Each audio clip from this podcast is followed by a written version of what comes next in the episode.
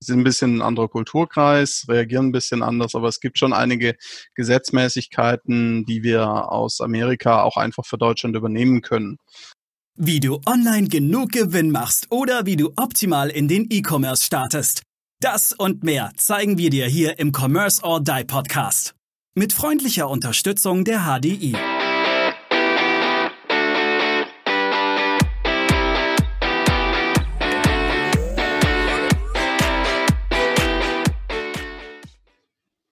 Herzlich willkommen zur neuen Folge Commerce or Die Online Podcasts. Wir freuen uns, dass du heute auch wieder zugeschaltet hast und hörst.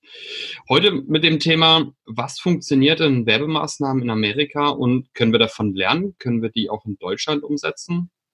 Aaron, geht das? Die Amis ticken ja doch anders als wir Deutschen.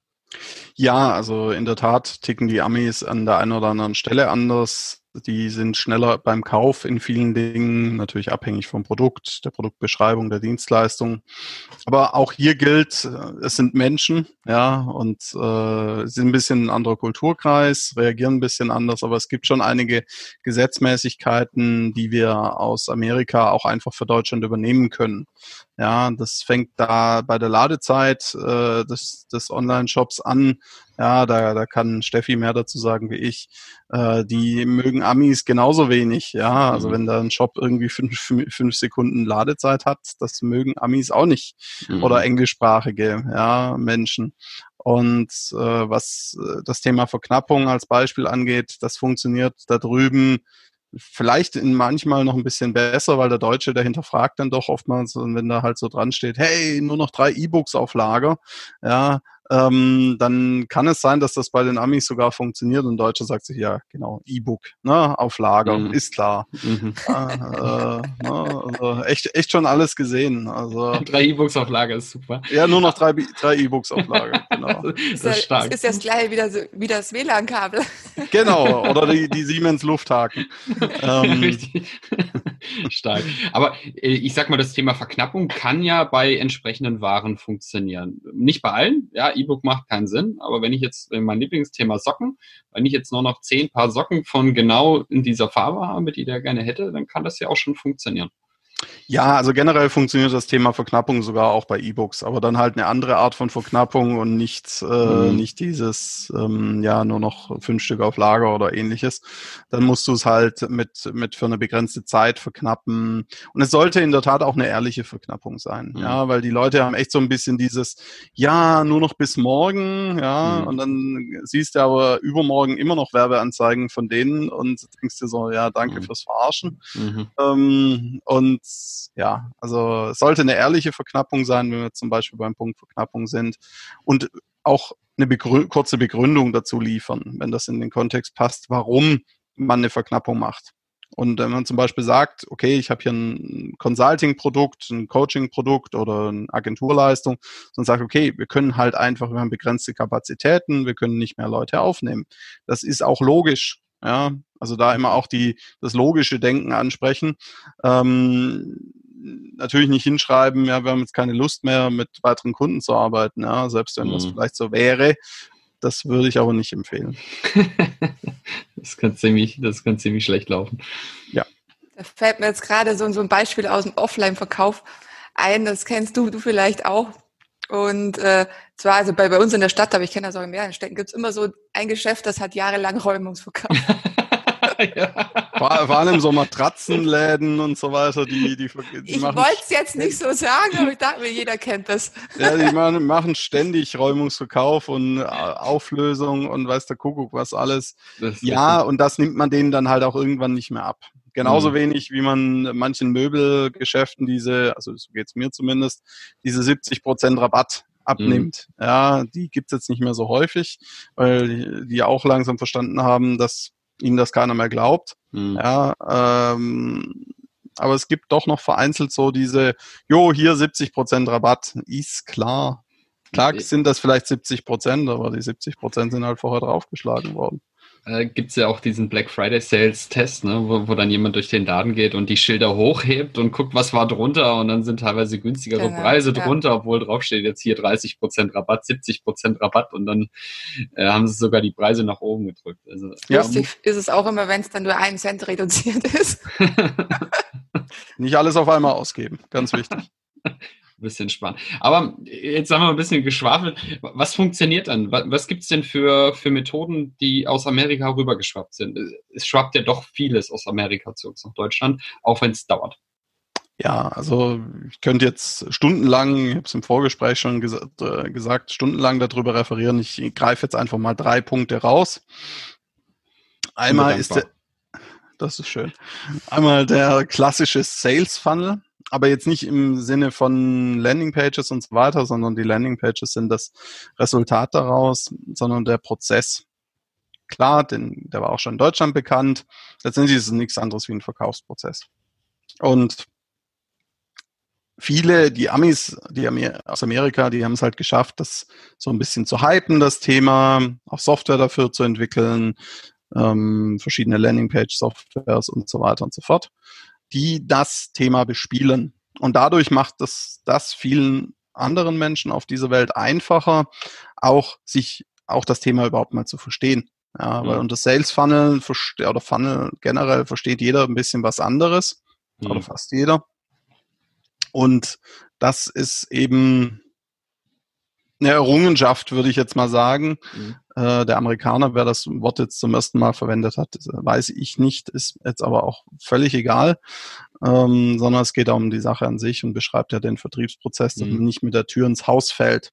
Ja, dass man nicht äh, gleich hier, zack, hier, Kauf. Ja, ich habe das vor kurzem in einem Video schon mal erwähnt. Ähm, beim ersten Date fragt man auch nicht gleich, ob es gegenüber einen heiraten will. Mhm.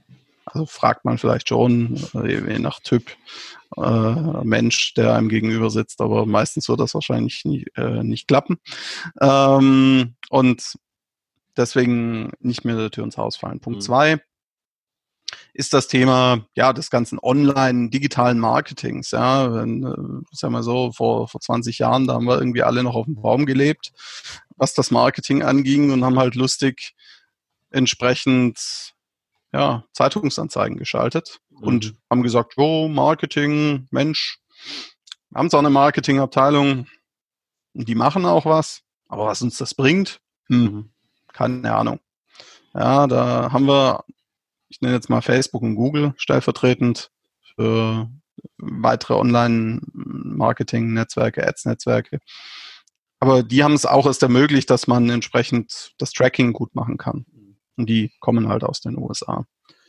Ja. Äh, früher war das ja im Prinzip so, hast du 50 Prozent deiner Werbekosten waren für die Tonne. Aber du wusstest, du wusstest nicht, welche, welche, welche 50 Prozent. Genau. genau. Und deswegen, Henry Ford hat das mal gesagt. Genau, richtig. Und, und deswegen kann man im Prinzip durch Tracking kann man das jetzt analysieren. Und ich sehe genau. Also muss man wirklich dankbar sein, dass, dass ja. so ein Tracking jetzt mittlerweile funktioniert weil die Werbekosten jetzt wirklich effizient eingesetzt werden. Zumindest effizienter. Also ja. du kannst es halt, du kannst es halt messen, du weißt, okay, zum Beispiel die Zielgruppe resoniert nicht gut damit, hm. dann schließt du die halt aus und das wusstest du halt in der Zeitung. Vielleicht irgendwann mal, wenn das ein Gefühl dafür gehabt, aber das war dann halt auch nicht mehr als ein echtes Gefühl. Und ähm, deswegen ist das eine weitere Errungenschaft aus dem amerikanisch- bzw. englischsprachigen Markt der englischsprachige Markt umfasst ja jetzt nicht nur Amerika. Mhm. Ja, also es kommen auch viele, kommen auch viele Innovationen aus anderen Ländern, wo halt auch Englisch gesprochen wird.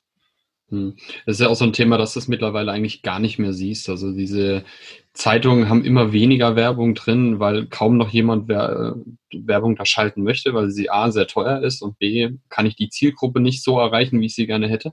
Wie du es schon sagst, ich kann es nicht tracken, das kommt noch als nächstes dazu. Weil weiß ich jetzt, ob der die Zeitung gelesen hat oder ob der mich in Google gesehen hat. Ja, ah, bei Google sehe ich es, bei Zeitung weiß ich es nicht. Ja, ich sag mal so, es gibt schon auch noch Unternehmen, da macht das auch Sinn, mal eine Zeitungsanzeige zu schalten. Aber dann bitte so weit wie möglich messbar mit irgendwelchen Gutscheincodes, die mhm. nur in dieser Zeitung stehen. Ähm, aber generell bin ich kein Freund von Print. Ja, das mhm. hört man, glaube ich, auch raus. Aber es kann, es gibt vereinzelt auch Unternehmen, da kann das mal Sinn machen. Ähm, dritter Punkt, was wir den Amerikanern zu verdanken haben, sind Marktplätze. Allen voran jetzt zum Beispiel Amazon, ähm, die ganzen anderen Idealo und so weiter und so fort sind ja auch aus dem Plattformgedanken oder Marktplatzgedanken heraus entstanden. Check24, auch ein recht bekanntes Portal, ein recht bekannter Marktplatz, ähm, die auch mit sogenanntem Affiliate Marketing einen Großteil ihres Geldes verdienen und das auch sehr gut machen. Also ich sag mal so, die Marktplätze sind da sicherlich ein sehr großes Thema, was aus, den, was dem, aus dem englischsprachigen Raum nach Deutschland kam und was natürlich vielen die Möglichkeit auch bietet, ohne jetzt irgendwie lange sich selber irgendwas zu programmieren, hinzusetzen und mal auch was anzutesten. Mhm. Ja, also einen eigenen Online-Shop zu haben, ist wichtig. Das mal vorweg. Wir hatten das heute Morgen, äh, der Maurice und ich, in einem Gespräch mit, mit einem potenziellen Kunden, ähm, wo er auch die Frage gestellt hat, gesagt hat, naja, reicht doch, wenn ich auf Amazon bin. Mhm. Nein, reicht halt nicht, weil aus unterschiedlichen Gründen, da haben wir auch mal eine Folge zugemacht, ähm, hier im Commerce or Die Online Podcast, hört auch gerne rein zum Thema Amazon ähm, und B2B und so weiter. Aber es reicht halt nicht aus, sondern du musst auch ein Stück weit die Datenhoheit behalten. Und Amazon, Facebook und Co. Facebook bringt ja jetzt auch eigene Shops raus. Da werden wir in Kürze auch eine eigene Podcast-Folge dazu machen, wenn es da mehr Infos gibt. Naja, das ist immer irgendwo gemieteter Grund. Genau. Ja, also man würde sein Haus nicht auf gemietetem Grund bauen. Das, äh, dieses Zitat kommt nicht von mir, sondern das habe ich geklaut, in Anführungszeichen.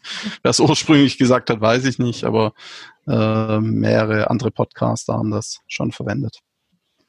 Gibt es Maßnahmen, die in Amerika gut funktionieren, aber dann bei uns in Deutschland jetzt zum Beispiel überhaupt nicht oder vielleicht für bestimmte Menschentypen überhaupt nicht? Also es gibt äh, jetzt so diese Geschichten mit Virtual Reality, dass du dir so eine Oculus Rift oder sonstige VR-Brille aufsetzt und dir dann quasi das Produkt in deinem Wohnzimmer anschauen kannst. Das braucht in Deutschland wirklich noch Zeit. Das würde ich das ist ein gerne mal austesten. Ja, es, also ähm, teilweise geht es ja auch mit dem Smartphone oder soll es ja auch mit dem Smartphone gehen. Ich selber habe es noch nicht ausprobiert. Aber es soll gehen, und das ist was, wo sich in Deutschland oder im deutschsprachigen Raum meiner Meinung nach noch nicht so durchgesetzt hat, wie, wie es einfach wurde. Da steckt sehr viel Potenzial drin einfach. Gerade jetzt auch, wir haben ja aktuell noch die, die Covid-19-Corona-Thematik, so ein Stück weit. Es gab ja Lockerungen. Aber das VR-Thema hätte vielen geholfen, vielen auch lokalen Unternehmen helfen können, zu sagen, hey, schau mal, ich habe hier diese Vase, die sieht auf deinem Küchentisch so aus. Ja, kannst du dir ja vorstellen. Aber es liegt auch ein bisschen dran, dass diese Technologie einfach noch nicht ganz so verbreitet ist. Also ich selber habe keine VR-Brille zu Hause. Ähm. Äh, Steffi, bei dir weiß ich es nicht. Äh, Maurice, äh, der hat bestimmt eine rumliegen. Nee, nee, aber kommt, ich glaube, es kommt noch. Aber ich glaube, das ist äh, tatsächlich das größte Problem, das, äh, eine VR-Brille daheim zu haben ja. ähm, in diesem Bereich. Wobei ich da schon was mit dem Handy was Cooles gesehen habe, dass du quasi dieses Produkt, äh, ein Möbelstück, dann guckst du dir das im Handy an und projizierst das über das Handy, über die Handykamera quasi auf dein Display, äh, wie das da reinpassen würde. Also ja. siehst du auf deinem Handy quasi auch in 3D, wie dieses Möbelstück dort platziert aussehen würde. Was ich auch ganz spannend finde. Habe ich aber noch kein Möbelhaus gefunden, das das anbietet, habe aber schon einige Videos drüber gesehen. Das würde mich auch mal interessieren. Ich, ich fände es auch cool, wenn man dann zum Beispiel die, die, Bauteile auseinandernehmen könnte und sieht, wie, wie ist das wirklich zusammengebaut. Dann braucht man ja keine Bedienungsanleitung oder Aufbauanleitung mehr. Nee, also ich finde das Thema echt, echt richtig cool. Ja. Ich hoffe, dass das nach Deutschland wirklich kommen wird. Also ja, wird, wird definitiv, ist auch wichtig für die Werbung. Also es gibt auch die Möglichkeit, schon äh, Anzeigen mit VR zu schalten, aber es bringt halt nichts, wenn, mhm. wenn keiner die sich wirklich angucken kann mit VR. Ja, wir reden dann ja auch von ganz anderen Investitionssummen natürlich. Richtig. Klar. Aber was, was kostet so eine VR-Brille? Habt ihr das im Kopf? Ich glaube, ein paar. 200, 300 Euro fängt es, mhm. glaube ich, an mittlerweile. Also sie sind schon günstiger geworden, aber jetzt in Anführungszeichen eine VR-Brille zu kaufen, die ich dann nur nutze, um irgendwie Produkte anzugucken, die ich woanders kaufe, das mache ich nicht. Ist richtig. Also ich, um, um, mehr Werbung zu konsumieren, soll ich mir eine VR-Brille kaufen. Den Mehrwert habe ich noch nicht ganz erkannt. Der, der Schwabe ist groß in mir. Ja, ist richtig. In der Hinsicht. Da, da bricht der Schwabe bei mir auch durch, äh, obwohl ich keiner bin, aber äh, verstehe ich absolut. Ja, super. Genau. Okay. Äh, äh, Steffi, du ja. wolltest was. Genau. Aaron, eine Frage habe ich noch, und zwar Thema nochmal Verknappungsprinzip. Weil meines Wissens ist das ja auch ähm, ursprünglich aus Amerika wirklich rübergekommen zu uns. Dass es heißt, ja, nur heute oder noch zehn Stück verfügbar und so. Wie, wie, wie funktioniert denn das bei, bei uns? Weil ich, natürlich sieht man das oft auch in den Shops und ich gebe auch immer wieder meine Kunden weil schreibt doch mal hin, es sind nur noch so und so viele verfügbar oder so. Aber ich kann mir vorstellen, dass das bei uns gar nicht so, so angenommen wird. Im Gegenteil, dass es vielleicht sogar auch absch abschrecken wird. Also das hängt, ist eine sehr gute Frage. Das hängt in der Tat von der, dem Persönlichkeitstyp ab, der, der gegenübersteht. Mhm. Und vor allem auch von der Zielgruppe. Also wenn du jetzt zum Beispiel Leute targetierst, die auch Marketing- und Vertriebsaffin sind, die sagen sich dann, ja, ist klar, ne? Mhm. Äh, geh mir hier weg mit deiner, deiner Verknappung. Genauso Menschen, die stark blau sind, also nach dem ähm, Analytisch. Modell stark analytisch unterwegs sind, die hinterfragen dann unter Umständen, warum gibt's das jetzt nur bis dann und dann. Ja, also man muss, man muss das schon ein, schon ein Stück weit abstimmen, auch auf die, auf die Zielgruppe und auf, vor allem auch auf die Persönlichkeitstypen, die man vor sich hat. Und Haupt jetzt mal, wenn du junge Menschen hast, müsste das doch wahrscheinlich sehr gut funktionieren, oder? Die Verknappung. Nicht zwingend, das auch da kommt es auf die Zielgruppe ja? und auf die Persönlichkeitstypen okay. an. Wenn du, sage ich jetzt mal, ich nenne jetzt einfach mal junge Erwachsene, ja, die vielleicht gerade im Studium sind oder in der Ausbildung oder gerade fertig geworden sind mhm. und dann hergehen und du preist denen äh, ein paar Schuhe an, ja, mhm. für die Frauen jetzt vielleicht eher. Ja, äh, Männer lockst du mit Aktionen für Schuhe nicht immer so hinterm Berg vor, äh, je, nach, je nach Art der Schuhe natürlich ähm, und sagst, ja, die sind halt aber bis morgen um 23.59 Uhr, wenn du jetzt im Online-Shop bestellst, sind die, äh, was weiß ich, 11 Prozent günstiger. Mhm. Dann wirst du dadurch schon einen gewissen Effekt erreichen, aber auch nur, wenn die richtigen Leute auf diese richtige Seite kommen. Also das ist, die Frage pauschal zu beantworten, ist schwierig. Also wir können nicht pauschal sagen, ja, das ist so oder so, sondern ähm, wir müssen, da muss, wie, wie ich wiederhole mich, immer die Zielgruppe und die Persönlichkeitstyp berücksichtigt werden. Aber ja, es funktioniert schon, klar. Und es ist auch aus meiner Sicht wichtig, mit Verknappung zu arbeiten. Weil wenn die Leute immer das Gefühl haben, ja, okay, ob ich jetzt heute bestelle oder erst in einem Jahr, ist ja völlig egal. Außer ich habe so einen starken Nutzen von diesem Produkt, dann werden sie unter Umständen gar nie bestellen. Und das ist eine Gefahr.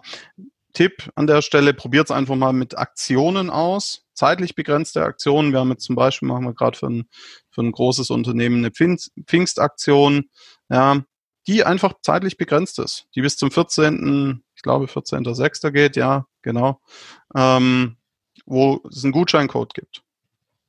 Das mhm. ist ja dann auch begründbar, weil es mhm. logisch mhm. ist. Ist ja mhm. Pfingsten, Pfingstferien, ja, jetzt in Baden-Württemberg und Bayern. Ähm, andere Bundesländer bin ich mir gerade nicht ganz sicher. Ist auch egal. Ja, genau. Mehr unter google.com. Äh, genau. Let me Google this for you. Okay. Ähm, was für mich aber eigentlich das Stärkste äh, ist, was rübergeschwappt ist, ist, dass Kunden, die kauften, kauften auch. Ich glaube, das ist was, was wirklich extrem gut funktioniert. Das ist das Amazon-Prinzip.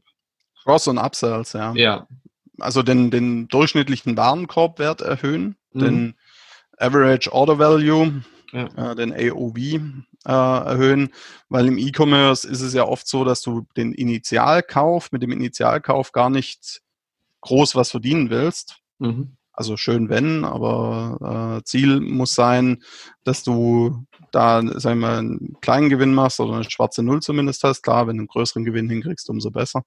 Ähm, aber dann über den sogenannten Customer Lifetime Value, also ja. über den Kundenlebenswert, diese, diesen Personen immer wieder Angebote machst, sei das über Retargeting in Advertising, sei das über E-Mail-Marketing, über Messenger-Marketing, mhm. Über Postwurfsendungen, wobei auch da wieder dann das Thema Print gilt. Ähm, also da hast du ja verschiedene Möglichkeiten und Wege, die du gehen kannst. Und deswegen halte ich schon das, also es ist eine enorme Macht drin in diesen Kunden, mhm. die das kauften, kauften auch. Da stecken halt aber auch komplexe Algorithmen dahinter, die ja. das berechnen. Und manchmal ähm, denkst du dir echt so, ja, ich habe jetzt einen Klappspaten hier in den Warenkorb gelegt, warum sch äh, schlägt er mir noch ein starkes Seil und, und große, große, Mülltüten vor, ja? Also, Aber das, da was soll ich Amazon, denn damit? Da hat Amazon ja auch noch starke Probleme damit, ne? Also, dass äh, Kunden kauften, kauften auch. Aber was du sagst, diese Customer Lifetime Value, ich glaube, das ist extrem wichtig. Jetzt haben wir ja gerade für, für einen Kunden, wo wir ja gerade dran sitzen, auch eine ähm, Deckungsbeitragsrechnung erstellt, um mhm. einfach mal geguckt, was bringt mir dann ein Kunde, wenn er neu ist oder beziehungsweise was verdiene ich an einem wirklichen Neukunden und was passiert, wenn er zum Bestandskunden wird. Und da haben wir ja im Prinzip einen Deckungsbeitrag von fast 400 Prozent Erhöhung, wenn ich aus dem, aus dem Neukunden einen Bestandskunden gemacht habe. Einfach weil das mir. Das ist natürlich ein Wort. 400 Prozent. Ist immer Musst du mal ausrechnen. Richtig, also der Deckungsbeitrag bei, bei meinem Produkt, bei meinem Warenkorb hat sich um 400 Prozent erhöht, dadurch, dass sich quasi auch die Werbekosten sich komplett reduziert haben für, für den, weil er ja von meinem Shop überzeugt ist. Klar, ich brauche immer mal wieder ein bisschen Werbemaßnahmen, aber ich brauche sie nicht einsetzen für, wie für einen Neukunden, ja, der, der mit meinem Shop noch gar nicht in Berührung kommt. Und Steffi, du hast ja auch mal gesagt, wie oft muss ein Kunde mit meinem Produkt in Verbindung kommen, bis er kauft? Was hast du gesagt? 40? Wo lag da die Ja, das ist, es ist unterschiedlich. Also es, es kann vielleicht mal nur fünfmal sein, es kann aber auch mal 30, 40 Mal sein. Ne? Ja, also, also sich dann auch Impressum, Datenschutzerklärung, alles Mögliche vorher anguckt. Ja. Richtig. Und, und, und daran merke ich dann einfach, was das für mich bedeutet. Wenn der Kunde auf einmal Vertrauen geschöpft hat, dann fallen mir A, diese mehreren Kontaktpunkte weg und es fällt mir die Neukundenbindung komplett weg, weil, weil er bei mir einkauft und ja, dann das Vertrauen auch entsprechend hat. Also das finde ich, äh, finde ich extrem spannend, so einfach mal auch eine äh, Deckungsbeitragsrechnung zu machen. Ja, ja, ist enorm wichtig auch, weil ich sag mal so, man macht das ja nicht nur aus Jux und Tollerei, äh, Dollerei. Richtig. Äh, man macht es aus Dollerei. aus, aus Dollerei, genau. ja, äh, genau, aus Jux und Dollar. Äh, Dollar. Dollarei, genau richtig. Super, da haben wir noch ein neues Wort heute. Ähm, wir sind heute sehr finderisch, was neue Wörter angeht. Ja, ja. ich befürchte es auch. Aaron, herzlichen Dank für den kurzen Einblick in, in das Thema. Wenn Interesse ist, können wir dann natürlich auch gerne auch persönlich mit euch sprechen. Gibt äh, wie Aaron sagte, er könnte da fünf Tage drüber sprechen. Ich bin froh, dass es hier im Podcast nicht tut. Und wir freuen uns, wenn ihr auch beim nächsten Mal wieder reinschaltet gebt uns die fünf Sterne auf iTunes, wir freuen uns sehr drüber. Abonniert uns auf Spotify und Deezer. Und wenn ihr Fragen habt, meldet euch sehr gerne. In diesem Sinne wünsche ich euch noch einen schönen Tag. Macht's gut. Bis dann. Bis dann. Ciao. Ciao. ciao. Wir danken unserer Station Voice Abi Schreert. Bis zum nächsten Commerce or Die Online Podcast.